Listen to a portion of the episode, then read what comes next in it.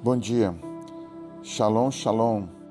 A palavra shalom significa paz, saúde, felicidade e prosperidade. Essas quatro coisas. Enquanto eu falo shalom, shalom, eu estou desejando essas coisas em dobro para você: paz, saúde, felicidade e prosperidade. É isso que um judeu fala para outros quando ele diz shalom, e ele sempre fala duplamente shalom, ou seja, eu desejo sobre você paz, alegria, saúde e felicidade. Bem, eu gostaria de destacar aqui uma palavra para compartilhar com você que está em ah, Gênesis capítulo 2, versículo 15. Está escrito assim: O Senhor Deus colocou o homem no jardim do Éden para cuidar dele e cultivá-lo. Gênesis 2,15. Ok? Então a gente vai ignorar o restante do texto, a, a perdão, do contexto, porque depois ah, Deus vai orientá-lo, olha, você vai comer de qualquer árvore, etc. E esse capítulo aqui do 2 de Gênesis fala mais da origem da humanidade. Eu queria me ater com você a esses dois verbos aqui.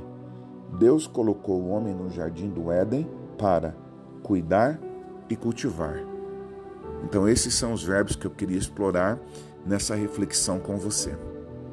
A palavra, enfim, jardim aqui é uma metáfora. Eu acredito que o jardim do Éden não era somente uma espécie de uh, lugar literal, não era somente uma espécie de lugar literal. Eu acredito que sim, existia um jardim literal, mas também é um símbolo, é uma metáfora daquilo que Deus plantou dentro de você e dentro de mim. Então, em todos nós, eu estou falando aqui agora do Adão original, no primeiro Adão, antes dele cair, e depois é, nos filhos do segundo Adão, Deus plantou um jardim. Agora, evidentemente, esse jardim não é mais um jardim físico, literal, ele está dentro de nós, é espiritual. Mas alguns princípios continuam os mesmos. Vejamos, assim como Adão precisava cuidar do jardim do Éden, cuidar e cultivar. Você precisa cuidar e cultivar o Éden plantado dentro de você. Você precisa entender que existe, existe um contraponto entre essas coisas. É, eu, vou, eu vou substituir essa palavra. Existe um ponto de ligação entre elas. Porque não é contra, né? É, é, é algo assim que se coliga, é uma coligação. Então vamos lá. No jardim do Éden, Deus passeava. No seu jardim interior, no seu Éden interior, Deus quer passear. No jardim do Éden, Adão servia. No seu jardim interior, você precisa servir. No jardim do Éden, havia a árvore da vida. No seu jardim do interior, Yeshua é a árvore da vida. No jardim do Éden entrou a serpente. No seu Éden interior, se você permitir, pode entrar a serpente. Cuidado, cuidado com a serpente que entra nos jardins.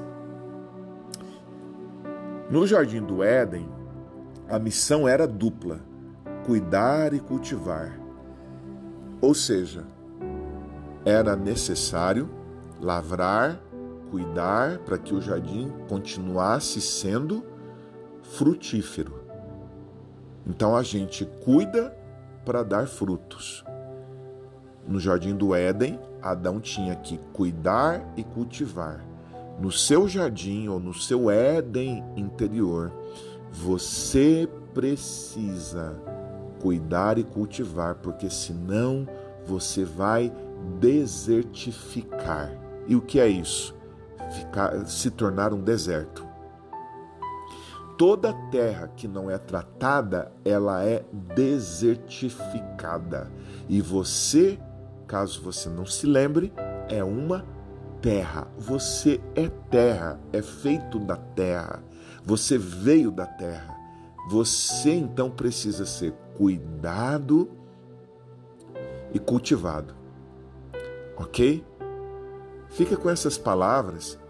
Então, resumindo aqui, cuidado com a serpente, a principal coisa. Deixe Deus passear no seu jardim. No seu jardim tem a árvore da vida que é Yeshua, aproveite bem. No seu jardim há a necessidade de cuidar e cultivar. Ok? Deu para você perceber essa simetria das revelações?